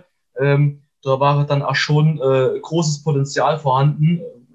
Jetzt eine Zuschauertechnik halt eher nochmal finanziell. Äh, man wollte seit Jahren in die Oberliga. Ähm, für mich hat dann noch der ausschlaggebende Punkt war dann der Trainer Sascha Hildmann, der jetzt bei Preußen Münster Trainer ist. Ähm, der hat zu dem Zeitpunkt gerade sein Fußballlehrer gemacht, in dem Jahr, wo ich dann dort war. Und äh, war der direkt an der Basis dran, wo ich irgendwann Mobil 8 Fuß fasse. Und da habe ich gedacht, okay, der Verein will aufsteigen, ich will auch nochmal in die Regionalliga. Ähm, ähm, war super Gespräche mit den Verantwortlichen gewesen. Ähm, und es wäre auch keine, äh, wie, wie, soll ich sagen, war auch keine äh, Durchgangsstation, sondern die wollten in der Regionalliga auch sich etablieren und ähm, wollte halt einfach von dem Trainer, der von Montag bis Mittwoch als Fußballlehrer arbeitet, halt Donnerstag, Freitag wissen, wie trainiert er uns, wie packt er uns an, um einfach da nochmal äh, neuer Input zu kriegen für mein späteres Leben als Trainer, in Anführungszeichen. Ähm, das war dann der ausschlaggebende Punkt. Äh, aber wie, wie es überall dann nur auch ein bisschen blöd läuft, hat dann nachher der Trainer ist am 30. Spieltag entlassen worden. Ähm, mein Konkurrent, der dann für mich letzte vier Spiele absolviert hat, ähm, kam aus dem Ort Hauenstein. Ähm, da war dann auf Emo, war ich die letzten vier Spiele, man war Erster, hat man mich rausgeholt. Ich war dann auf Emo nicht mehr auf der Stammformation ähm, und hat am letzten Spieler das Duell gehabt, erster gegen zweiter und äh, da haben wir 2-0 verloren und dann musste man die Relegation und dann hat der Verein nochmal auf mich gebaut in dem Spiel. Dort haben wir dann ins Ins gespielt in äh, Lehnertz und hatten dann zu Hause gegen Balinger SC äh, unentschieden hätten es gelangt und da hat man mich auch nochmal mit auf die Bank gesetzt und äh, ja, der Spieler jetzt auf meiner Position hat ein unglückliches Spiel gemacht. Ähm, ach, einfach wieder Erfahrung, ach, hat man das einfach gemerkt, dass er äh, noch nicht so reif dafür ist. Und meiner Meinung nach äh, bin ich da schon richtig sauer gewesen, dass man mich da nicht hingesetzt hat und hat mal versucht, mich in der Halbzeitpause hinzusetzen. Äh, hat man aber schon 2-0 hingelegen und ähm, da war es dann schon schwierig, der Aufstieg. Ich habe daran verpasst. Ich habe mich äh, ein bisschen verkracht danach, weil es halt einfach äh, ich nicht zufrieden war, warum er mich auf Emo nach einer super Saison, meiner Meinung nach, und ich muss sagen, ich kann das schon noch ein bisschen inschätzen, weil ich mich auch immer selbst auch kritisiere und versucht zu arbeiten an meine Fehler, weil ich mich ja schon immer an der Trainerperspektive gesehen habe, ähm, fand ich das einfach äh, unverantwortlich, mich die letzten vier Spiele rauszunehmen und im entscheidenden Relegationsspiel dann anderen auf die Bank zu setzen und nachher nach dem Spiel zu sagen, es war ein Fehler für uns. Und ähm, das war dann halt der Grund, wo ich gesagt habe, okay, jetzt äh, machst du irgendwann mal Ausbildung und machst Plan B, machst der Trainerschein. Okay, und das ist also am ähm, 8. Juni 2015 gab es die Veröffentlichung, die Sportfreunde Köhlerbach, die zu dem Zeitpunkt und auch heute in der Saarlandliga äh, spielen. Das ist dann eben die erste Liga, Verbandsliga des Saarlandes. Äh, bist du äh, zu den Sportfreunden Köhlerbach gewechselt, die haben das an dem Tag veröffentlicht. Und damit war klar, deine Spielerkarriere im Bereich des Profifußballs, die endet im Prinzip hier. Und wie du sagst, die Zielrichtung war offensichtlich, du möchtest äh, ähm, sowohl spielen als auch vor allem äh, die Trainerlaufbahn äh, voranbringen. Aber vielleicht zu Köllerbach, weil du immer noch dort tätig bist oder wieder dort tätig bist, beschreib uns vielleicht ganz kurz Verein und Ort. Also Sportfreunde Köllerbach ist relativ zentral, leicht südlich Richtung Saarbrücker Raum. Äh, Im Saarland ist eigentlich äh, der Ort mit den ähm, ähm, meisten Blitzer, äh, was die Quadratkilometeranzahl angeht. Ähm, ansonsten hat er halt einfach äh, Historie, dass er direkt neben dem Stadion äh, ähm, äh, all die Burgruine hat, das auch das, das Wappe von Köllerbach prägt. Ähm, ist eigentlich ein familiär geführter Verein, wo aber immer bekannt dafür ist, Spieler, die woanders gescheitert sind oder äh, Spieler, ähm, die ähm, namhafte Spieler auch zu holen, den Jobs zu vermitteln oder äh, bei der Jobsuche zu helfen. Ähm, ja, dann hat man dann versucht, dann einfach beruflich äh, äh, zu helfen. Und da muss man sagen, ist Köllerbach äh, äh, ein guter, gut geführter Verein und ähm, unwahrscheinlich interessant dafür. Es kam halt, man hat ein paar Zuschauer aus dem Ort, es ist kein großer Ort, ähm, mhm. vielleicht so 4000, 3000, 4000 Einwohner. Ähm, aber es kamen immer mehr Zuschauer eigentlich von außerhalb, die, weil Köllerbach immer gut geführt, gut gepflegter Fußball gespielt hat, ähm, dann sich einfach wohl ein gutes Fußballspiel angucke. Und ähm, zusätzlich, was mich sehr freut, ist, man hat viel immer auch, ähm, es ist manchmal, äh, in Köllerbach gibt es keinen Unterschied zwischen, äh, zwischen Nationalitäten. Man hat teilweise 14, 15 verschiedene Nationalitäten im Kader drin. Das ist nicht immer einfach, aber ähm, Köllerbach sagt, nee, wir sind eine Familie, wir stehen äh, äh, äh gegen Rassismus und ähm, ja, das war dann auch äh, der sportliche Leiter, der, der mich dann geholt hat. Der hat auch schon seit 2011 versucht, mich nach Köllerbach zu holen und hat mir alle halb Jahr in der Transferperiode geschrieben. Und irgendwann habe ich gedacht, das, das muss auch mal belohnt werden. Ähm, und habe gesagt, komm, der Verein hat das Ziel, klare Ziel gehabt, äh, 2015, 16 sofort aufzusteigen in die Oberliga, ähm, weil er dort auch jahrelang vorher gespielt hat. Und ähm, da würde ich meinen Teil dazu beitragen. Es gab also keine Verbindung aus der Vergangenheit äh, dorthin, sondern tatsächlich war es der regelmäßige Kontakt zum sportlichen Leiter, der dich jetzt letztendlich so lange Zeit dorthin geführt hat. Genau, also ich habe irgendwie gedacht, der, der ist so Fußball bekloppt, dass der jedes, jedes Halbjahr mir schreibt und äh, ähm, auch schon zu Hamburger Zeiten, der macht dort Spiele, gucke, also klasse, wie er das geführt hat, auch nicht nachhaltig oder nachtragend, dass man immer wieder abgesagt hat. Äh, und ähm, ja, und dann hat er halt gesagt, äh, wie sieht's aus, welche Ausbildung machen. Dann war es wirklich gerade genau der Punkt, wo ich gesagt habe, ja, ich will Ausbildung machen, ich will bei euch in der Jugendarbeit was machen, ich will mich als Trainer irgendwo finden und äh, so langsam erste Schritte mache. Und habe jetzt noch nicht so weit gedacht, dass ich irgendwann mal mein Ziel war es eigentlich mit 30 äh, in der Saarlandliga oder im aktiven Bereich Trainer zu werden. Dass ich dann halt im ersten Jahr direkt schon ein halbes Jahr Co-Trainer wurde, ähm, hat mich schon gefreut und dass ich dann dort viel konnte bewege oder machen konnte, äh, war dann ein Dreijahresvertrag, weil die Ausbildung auch drei Jahre lang ging. Ähm, war es für mich vollkommen klar, dass ich da halt jetzt äh, mich äh, ein bisschen entfalten will. Und der Verein hat auch jemand gebraucht, der ihnen mithilft bei äh, Entscheidungen. Ich habe Spieler gescoutet, Gegnerbeobachtungen schon gemacht und das auch teilweise schon als Spieler, wo ich noch in der Funktion war. Ähm, so, und da hat der Verein halt einfach gesagt, äh, ja, wie gebe dir die Chance, kommst du mal erst mit als Co-Trainer und dann ähm, haben wir leider, äh, sind wir Dritter geworden im ersten, erste Jahr, wo ich Trainer als Co-Trainer war und hat sich dann trotzdem entschieden zu sagen, der Cheftrainer kriegt jetzt kein neuer Vertrag. Robin, du bist nächstes Jahr jetzt der, der erste Mannschaftstrainer. Ähm, das hat mich dann schon gefreut, aber das bringt dann auch schon eine Verantwortung. Das war von Anfang an so geplant, dass du den Trainerjob in Köllerbach übernimmst oder hat sich das so entwickelt? Nee, da haben wir eigentlich nie drüber geredet. Äh, es war geplant, dass ich in der Jugendarbeit und Jugendkonzept und äh, wie man halt versucht zu trainieren, wie man die Jugendkinder ein bisschen abholt vom klassischen Training, ähm, sondern eher so, so Synapse-Training, äh, sprich, äh, man schmeißt den Tennisball hoch, spielt den ba äh, Pass mit dem Fuß mit dem Ball und fangt den Tennisball wieder, dass man mehrere Sachen gleichzeitig macht, um äh, solche Ideen einfach mitbringen. Und das war eigentlich mein Ziel, dass die Jugendarbeit gefördert wird. Und ich war halt A-Jugendtrainer. Und da hat der Verein halt einfach diese neue Entscheidungen, neue Richtungen eingeschlagen und das war vorher nicht beabsichtigt. Aber natürlich, wo die Gespräche mit mir geführt wurde, war für mich vollkommen klar, viele Chancen gibt es nicht, in der Sechsliga Trainer zu sein. Ähm, ich, ich werde es auf jeden Fall riskieren. Was für eine Ausbildung hattest du zu dem Zeitpunkt? Hast du da schon Trainerkurse besucht gehabt? Zu dem Zeitpunkt hatte ich gerade äh, in dem gleichen Sommer ähm, noch zu Hauenstein-Köllerbach Zeit. In dem Wechsel habe ich gerade DFB Elite, äh, der B-Schein gemacht, äh, B-Lizenz. Ähm, ja, hat mir aber auch schon, wie gesagt, weil so viele Trainer ab meiner Jugend, ab 18, 19, dass ich äh, wusste schon, dass ich Trainer wäre, habe ich mir schon Trainingseinheiten aufgeschrieben, wieso, weshalb was gemacht wurde äh, und habe mich da einfach immer mit Büchern weitergebildet und ähm, ja, das war schon immer meine, meine Intensität, seit ich eigentlich Fußballmanager 2013 gespielt habe. Nun habe ich äh, das die von Zahlen, glaube ich, nimmt die Zahl der Einsätze in Köllerbach dann äh, kontinuierlich ab, also wo du eben äh, auch parallel Spieler warst. Trotzdem warst du ja eine Zeit lang tatsächlich Spielertrainer. Und ähm, das ist doch eigentlich nicht ganz einfach, dann auf der einen Seite auf dem Platz zu stehen, auch mal einen Fehlpass zu machen, auch mal einen Fehler zu machen und dann seine Mitspieler als Trainer dann wieder als Autorität erscheinen zu wollen. Ich habe das immer persönlich für unmöglich gehalten, dass Spielertrainer ein erfolgreiches Konzept sein kann. Nun bin ich davon äh, vor einiger Zeit schon in Gera überrascht worden. Wir hatten mit den Frank Müller einen ganz hervorragenden Spielertrainer und ganz offensichtlich, das zeigen ja die Zahlen, scheint es auch bei dir ganz hervorragend zu funktionieren.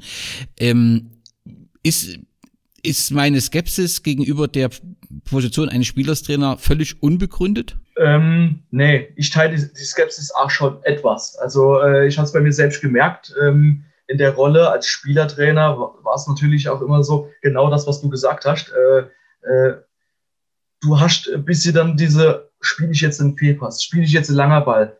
Der Mitspieler traut der vielleicht zu mir nichts zu sagen, nur weil ich einen langen Ball gespielt habe. Aber wenn ich als Spieler auf dem Platz bin, dann will ich auch von meinem Mitspieler behandelt werden als Spieler. Und sagen, komm, konzentrier dich nochmal oder komm, gib weiter Gas. Ähm, das war dann immer so eine Sache, wo schon sch schwierig dann war für Mitspieler und auch für mich. Ähm, zusätzlich kam es noch, dass in der ersten Saison es gar nicht so gut gelaufen ist, weil wir eigentlich schon nach dem dritten Platz vorher uns erhofft haben, nochmal dort drin zu starten. Ähm, wurde ich dann halt allerdings nur siebter. Ähm, und am Anfang hat es auch nicht so gut ausgesehen. Und äh, das Problem ist ja auch dann als Trainer, äh, du durch unwahrscheinlich viel überlege, ach, am Tag vorm Spiel schon. Das heißt, der Schlafrhythmus ist gestört. Äh, morgens, du hast noch Entscheidungen zu tragen. Äh, du musst noch dem inneren Spieler mitteilen, dass er heute nicht spielt von Anfang an, weil dich so entschieden hast. Ich mache das eher lieber unter vier Aue, wie nachher, dass er in die Kabine kommt und er ist überrascht. Ähm, und gleichzeitig muss ich ja mich wieder auf mein eigenes Spiel konzentrieren. Ähm, das hat mich dann sehr schnell äh, zu einem, äh, ja, mich sehr schnell gereizt im Spiel. Ähm, da muss ich sagen, da haben wir mit dem Verein ausführlich gute Gespräche gehabt, äh, wo man gesagt hat, was können wir verbessern. Ich habe gesagt, ich will noch, ähm, äh, ist auch alles immer finanzielle Sachen, ob man sich einen Trainer hinstellt, Spielertrainer, ne, das kommt ja auch alles immer bei Amateurvereinen. Ähm, ist das sehr schwierig. Und ich habe gesagt, ich will noch äh, spielender Co-Trainer noch mit haben. Und ähm, da haben wir uns eine Mannschaft zusammengestellt, ähm, die von vielen Spielern aus dem NLZ, aus Köln oder aus, aus 60 München, VfB Stuttgart, äh, Mannschaft zusammengestellt, wo die Erwartungshaltung auch schon war. Also, ähm, wir hatten dann noch äh, Sportdirektor drin, äh, der hat danach zu mir auch schon gesagt, Robin, am 10. Spieltag wird abgerechnet, äh, wir müssen oder wir wollen einfach vorne mitspielen und ähm, das hat die ersten zwei Spiele in der neuen Saison auch nicht gut hingehauen. Da kam es schon, war dann schon auch ordentlicher Wind, äh, Widerstand, wo ich gespürt habe. Und ähm, ja, war dann halt aber einfach nachher, äh, nach dem ersten Sieg, ist dann sofort, dann waren wir auf immer 17 Spiele umgeschlagen. Dann hat auch die Mannschaft so langsam gemerkt, ey, äh, Robin, klasse. Mein Vorteil war, dass mir dominant die Mannschaft hatte. Und ich sage, ich muss sehr fordernd bin als, als Trainer, weil ich halt viel im Oberbereich, obere Bereich mitgespielt hat vierte Liga. Aber erste, zweite, dritte Liga habe ich jetzt nie gespielt. Aber jetzt für Saarlandliga, für Mensch aus dem Saarland, ist es schon schwierig, in die vierte Liga zu spielen. Und wir hatten viele Spieler, die halt äh, fußballerisch gut ausgebildet wurden und gutes Training gewohnt waren und mich auch immer wieder gesagt haben, Robin, das war klasse Training, so eins habe ich bei 60 München schon mal gehabt und ähm, das hat mich gefreut, das hat mich angespornt und das hat die Mannschaft dann auch irgendwann zurückgezahlt.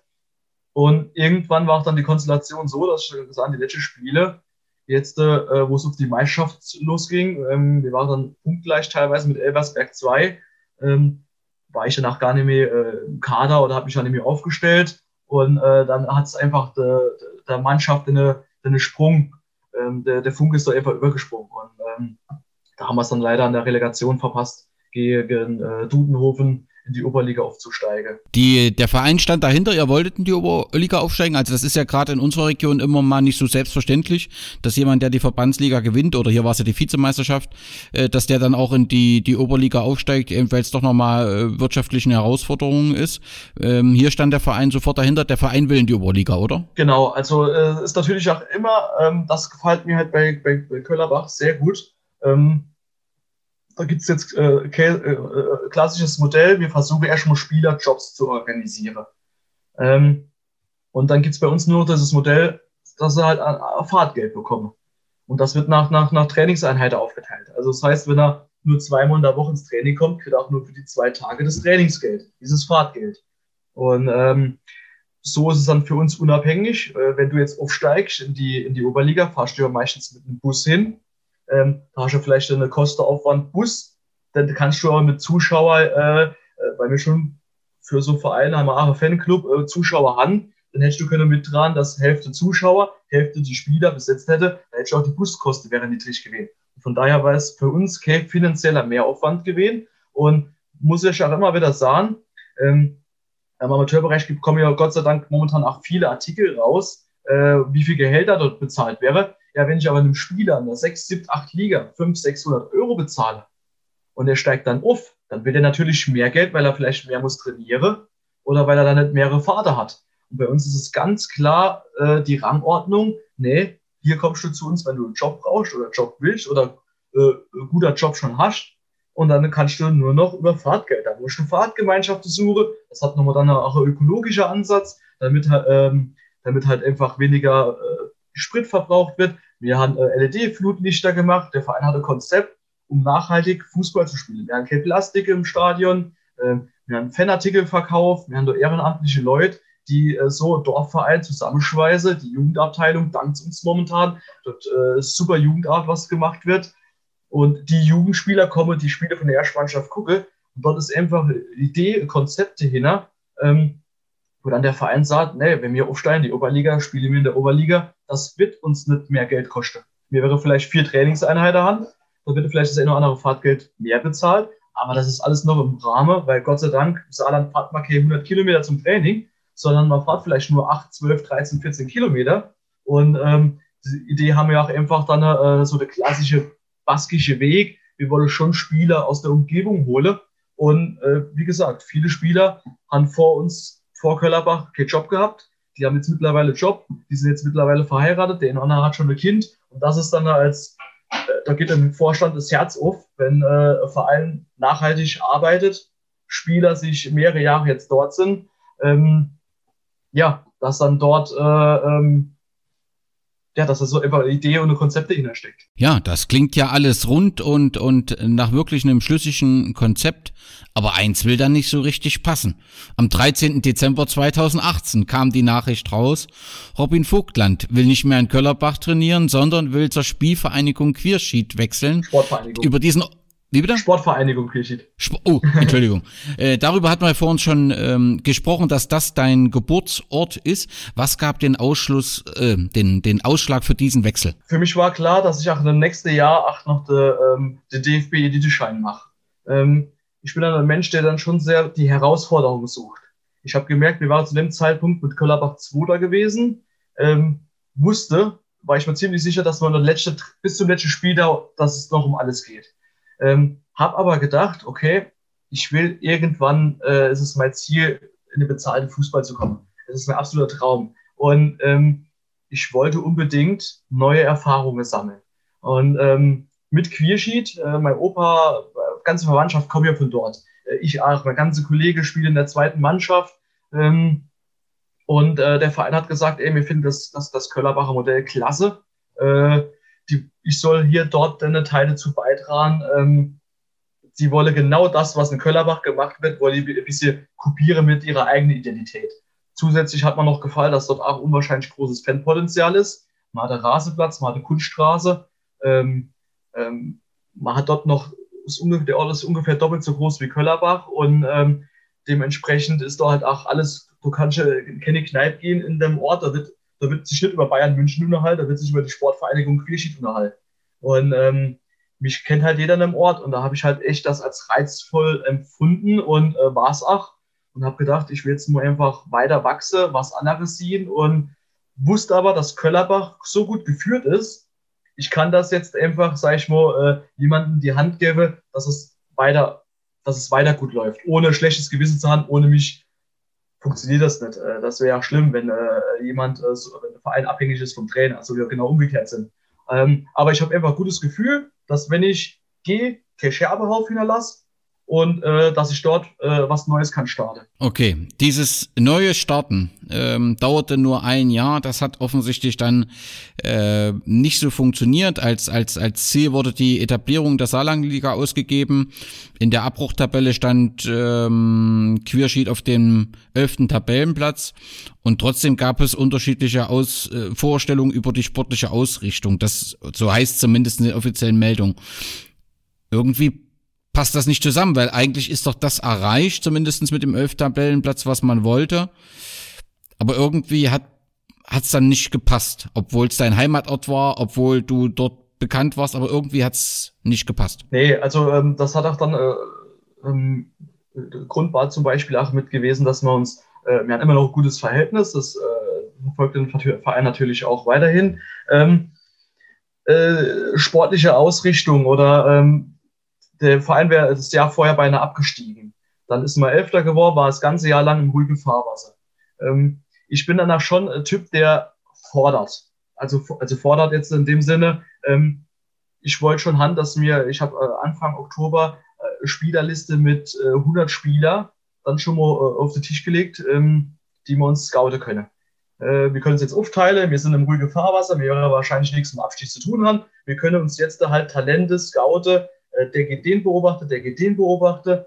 Ähm, wenn jemand als gut empfunden wird, dann geht ein anderer Beobachter, damit man mehr Eindrücke von einem Spieler hat. Ähm, das war meine, meine Idee. Grundsätzlich, ach trotzdem, wenn es alles gut läuft in einem Verein ähm, und mal Elfter wird, denke ich mir auch schon, warum sind wir Elfter und warum sind wir nicht Neunter? Und wollte auch schon die Mannschaft vorantreiben. Da ist mir auch ein bisschen der, der Konkurrenzkampf, äh, hat mir gefehlt in der Mannschaft. Wollte äh, dem einen oder anderen Spieler auch schon eine Konkurrent hinsetzen. Allerdings jetzt der äh, Konkurrent in dem Sinne junger Spieler, damit man dann noch ein bisschen formen kann, ranführen kann, gleichzeitig die Mannschaft verjüngt über die nächsten Jahre. Ähm, so, und der Verein dann halt äh, mit mir eigentlich auch schon äh, mündlich verlängert. Ähm, dann halt aber auch Anfang Januar dann äh, die Ausrichtung, ähm, Robin, nee, äh, wir werden uns vielleicht für was anderes entscheiden oder ich kriege noch die, die, die ach, äh, Vorbereitung noch, man wird noch gucken, und dann äh, hat man sich anders entschieden. Ist absolut berechtigt, prinzipiell ist nichts unterschrieben. Ähm, äh, das wird äh, Situationen sind, die es wahrscheinlich auch öfters gibt oder mehrere Trainer betrifft. Ähm, allerdings äh, diese sportliche Ausrichtung, es ist hier auch im Saarland dann immer ein bisschen rüberkommen, dass ich mit aller Gewalt wollte aufsteigen. Ähm, schwierig, weil man kann nicht sagen, wenn man aufsteigen will und wirklich aufsteigen, das sind zwei Paar Schuhe. Sondern ich will den Verein halt einfach noch mal äh, Tick äh, mehr Konkurrenz und der Verein hat aber gesagt, nee, wir wollen ein bisschen was anderes und ähm, konnte aber anscheinend dann dazu animieren, weil es dann doch den einen oder anderen Kracher noch verpflichtet haben, dass sie vielleicht dann trotzdem noch gedacht haben, weil ich wusste, dass dieses Jahr die Situation, dass wir gute Mannschaften der Klasse haben und mit dem gleichen Personal wäre man nicht Elfter geworden, sondern vielleicht Schritte zurück gemacht. Deswegen habe ich halt schon gesagt, wir brauchen noch Qualität. Und ähm, hat man mir dann halt äh, äh, gesagt, nee, braucht man nicht. Und äh, bin aber froh, dass der Verein dann doch noch die Qualität gekriegt hat, dass sie halt jetzt äh, auf dem dritten Platz momentan sind. Was, was mir aufgefallen ist, sowohl als du nach Queersheet gewechselt bist, ist das schon im Dezember äh, kommuniziert worden und auch der Wechsel dann wieder zurück nach Kollerbach äh, ist auch im Januar kommuniziert worden. Ähm, wenn ich so an meinen Verein denke, da erfährt man gerade so zur, zur jeweiligen Pause, was da für Veränderungen stattfinden. Ähm, aber überhaupt ist das in Thüringen also kann ich mich an so eine, so eine langfristige Kommunikation kaum erinnern. Ist das üblich, dass man im Prinzip ein halbes Jahr vorher, dass man da plant, ist, ist völlig klar. Aber dass man das schon so kommuniziert, so offen, das ist immer recht frühzeitig und transparent, finde ich. Ähm, erster Linie ist es für, war es auch für Köllerbach wichtig, äh, weil in dem Jahr ist unser, der Topstürmer auch gestorben. Ähm, der Verein war in dem Jahr am, am, am Zerbrechen und äh, also in dem Jahr, wo ich dann gerade gegangen bin, ist er dann wirklich halt solche Schicksalsschläge passiert ähm, äh, wo der Verein immer noch zu knabbern hat äh, oder die, die, Mannschaft. Und ähm, im Januar, für mich war es vollkommen klar, wo ich wusste, mit mir verlängert man mehr oder beziehungsweise Quierschied hat schon einen neuer Trainer. Und ich kriege dann so mit, wie andere Trainer schon Spielergespräche führen und ich sitze daheim und gucke mir die äh, äh, zweite Bundesliga an. Ähm, ja, für mich war dann vollkommen klar, ich will unbedingt irgendwas machen. Der Kontakt bei Köllerbach ist nie abgerissen. Und ähm, wichtig war halt für Köllerbach, dass dann, ähm, die haben ja schon Spielergespräche geführt. Und vieles war im Stocke, weil die haben den Trainer im Winter entlassen, haben eine Interimslösung bis zum Sommer gehabt. Und viele Spieler wollten noch nicht unterschreiben im Sommer, weil sie nicht wussten, wer der Trainer wird. Und ähm, deswegen muss man das auch dann äh, kommunizieren oder frühzeitig kommunizieren, dass die Spieler auch Klarheit haben, okay, Robin macht nächstes Jahr Trainer, ähm, ich will jetzt noch ein Gespräch mit dem Trainer haben und dann unterschreibe ich eventuell. Also es hat dann schon äh, die Zeitgründe gehabt. Äh, für uns kam dann Gott sei Dank äh, Corona, dadurch konnten wir halt auch viele Zoom-Meetings machen. Also Gott sei Dank Corona in Anführungszeichen, das ist natürlich, ne, also jetzt fußballerisch. Ähm, äh, dadurch konnten wir halt, hat sich das ein bisschen entschleunigt ähm, und man konnte sich halt direkt schon verständigen, wem verlängern wir, ähm, wer geht weg, wer ist momentan äh, unsicher, und somit mussten wir dann schnell schon im März unwahrscheinlich viele Gespräche, Meetings über Zoom stattfinden. Ähm, ja, das war äh, dann, äh, dass wir einigermaßen schlagkräftige Truppe hatten. Ähm, weil, wie gesagt, es ist immer noch in der Mannschaft drin äh, mit, dem, mit dem Stürmer, dass der halt vor einem Jahr ge gestorben ist plötzlich. Und äh, ja, das macht was mit der Mannschaft halt einfach aus. Und für mich war es dann klar, ich will dem Verein ach jetzt einfach wieder helfen und äh, ähm, ist auch dann immer so die Frage, äh, im Januar, Februar, ähm, ich will immer so hoch wie möglich trainiere. Es kam eine Anfrage rein, ein bisschen weiter unterklassig und ähm, ja, ich will halt suche die Herausforderung und äh, war momentan dann ach, der endsichte Verein in der Saarlandliga, der gesagt hat, Robin, wie sieht's aus? Wir suchen dich, die Mannschaft will dich, weil die Mannschaft hat ach, im Vorstand klar gemacht, es wäre cool, wenn der Robin wieder kommt. Und der Vorstand hat aber dann trotzdem äh, äh, ach, noch andere Gespräche, was Legitimes geführt. Und ja, dann sind wir natürlich nochmal äh, zusammengekommen und versuchen jetzt wieder was äh, in die Richtung zu lenken. Weil du es gerade angesprochen hast, wie war das im Saarland, die Diskussion um äh, Corona und die Fortsetzung der Liga? Äh, wir in Thüringen hatten eine ähnliche Diskussion wie in Bayern, dass man erst fortsetzen äh, wollte, also die Saison über zwei Jahre und dann doch abgebrochen hat. War das im Saarland eine lange Diskussion oder war relativ schnell klar, wie man damit umgeht? Nee, nee, also das ist klar. Diskussionsfreudiges Volk ist es Saarland. Ähm, ähm, ach, wenn der Anna vielleicht recht hat, versucht man dann trotzdem immer noch mal zu sagen, hm, nee, hast doch nicht recht. Äh, ähm, das ist dann so ein bisschen das, was mich auch immer stört. Ähm, ich muss sagen, dass der Verband versucht hat, natürlich erstmal alle Optionen offen zu halten. Ähm, weil es natürlich klar ist, ich als, wenn ich jetzt Verbandsverantwortlicher bin, möchte ich jetzt nicht derjenige sein, der irgendwas beschließt und die Politik, ich muss immer erstmal warten, was macht die Politik. Und ähm, ich fand es gut im Saarland, die haben die Vereine mit ins Boot geholt. Es gab mehrere äh, Sitzungen, es gab auch Abstimmungen, wie die Saison verfahren wird. Und da durften alle Vereine dran teilnehmen.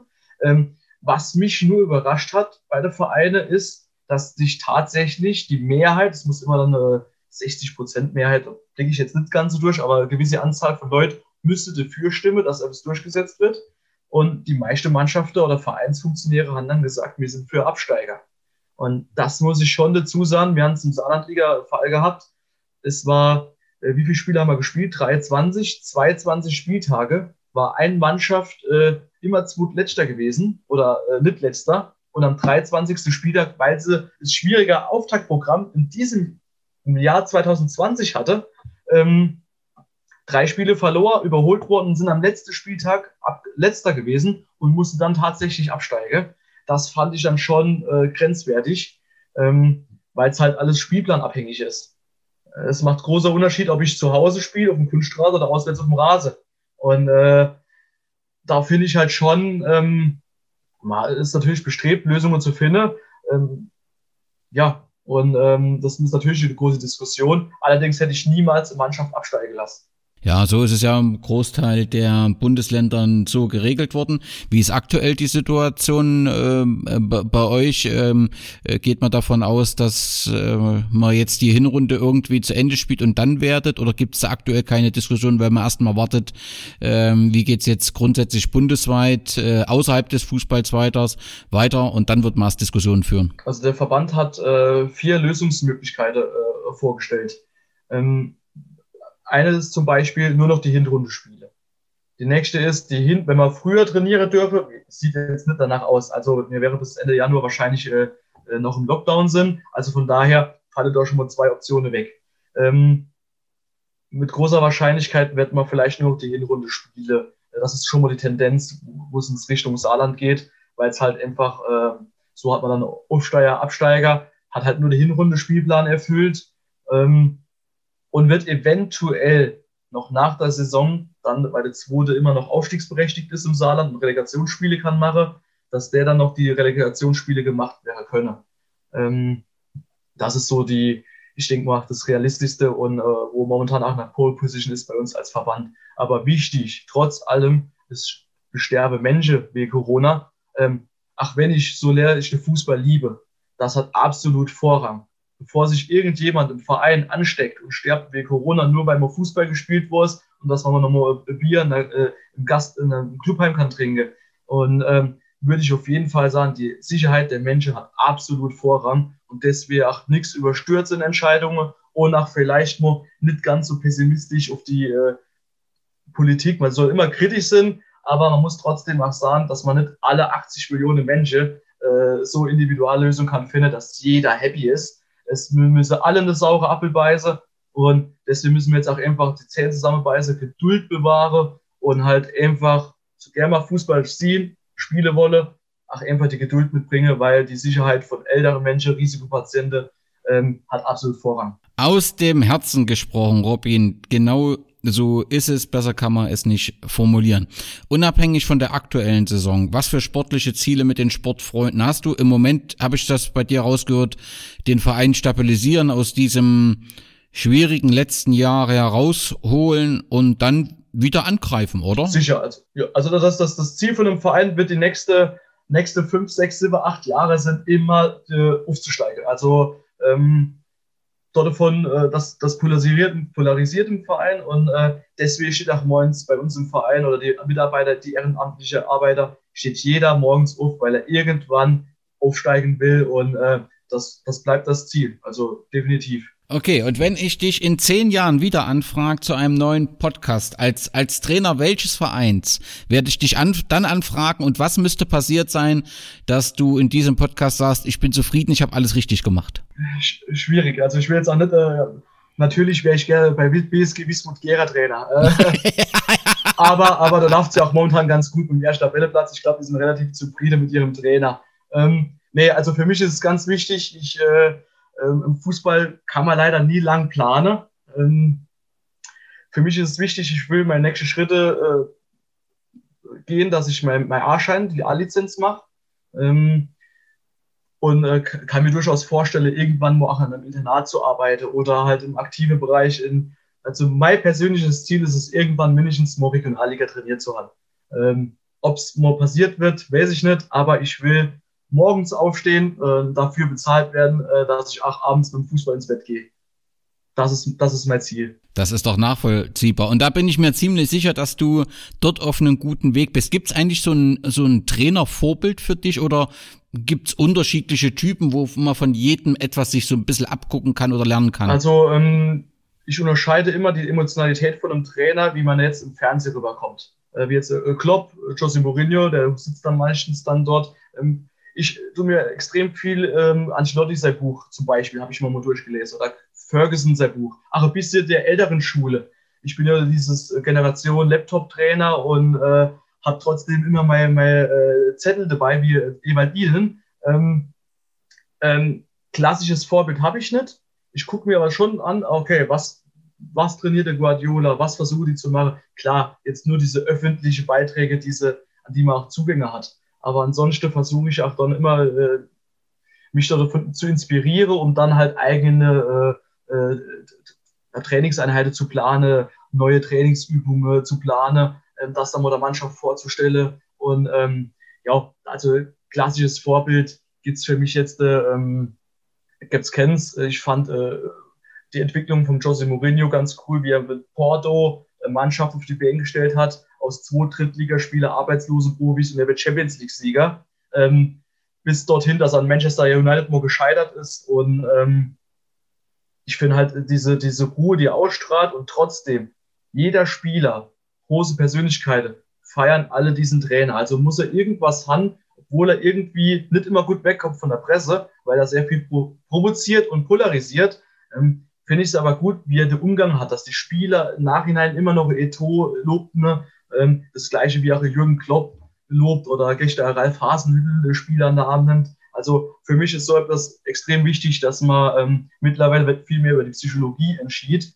Ähm, das andere ist sehr viel Theorie und ähm, ja, es ist noch lange keiner Meister geworden, nur weil er gut trainiert, sondern es muss auch äh, das psychologische, das zwischenmenschliche passen, innerer Mannschaft und Beziehung Trainer, Spieler. Und das sind halt so Klopp, Mourinho, das sind dann schon meine äh, Favorites äh, oder Bielsa, wie er, wie er trainiert.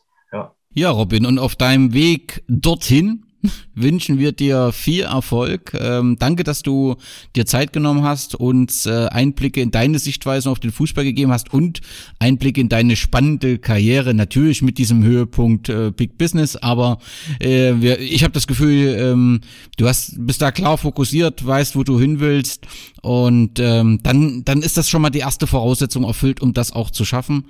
Dir alles Gute äh, mit den Sportfreunden Köllerbach, mit deinem äh, Trainerjob und äh, sei sei sicher, wir aus Gera haben immer ein Auge auf dich im besten Sinne. Vielen Dank. Ja, äh, euch auch alles Gute und ich verfolge das und hoffe natürlich, dass der Verein äh, dieses Jahr aufsteigt. Glück auf und vielen Dank. Glück auf.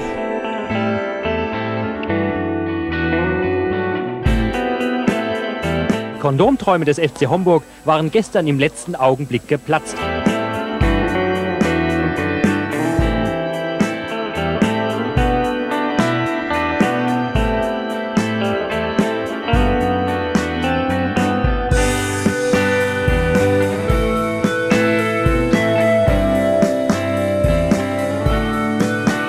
Der DFB-Liga-Ausschuss zeigte sich bei London gefühlsecht, ganz gefühlskalt. Die Werbung der Homburger, so meinen sie, verstoße gegen die Grundsätze von Ethik und Moral.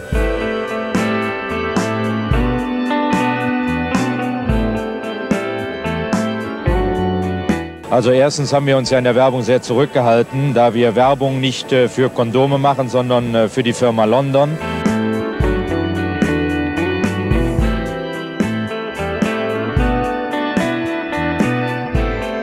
Das mit äh, dem Verstoß gegen Ethik und Moral zu begründen, ist in der heutigen Zeit sicherlich schon fast als Witz zu bezeichnen.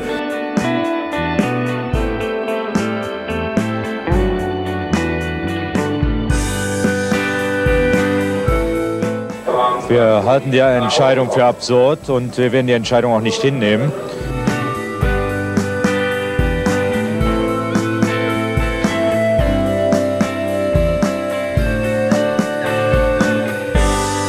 Aber die Werbung äh, müsste eigentlich oder diese Summe müsste eigentlich schon fast bezahlt werden, denn alle Welt spricht natürlich über dieses Thema. Insofern hat die Firma natürlich ihr Ziel erreicht.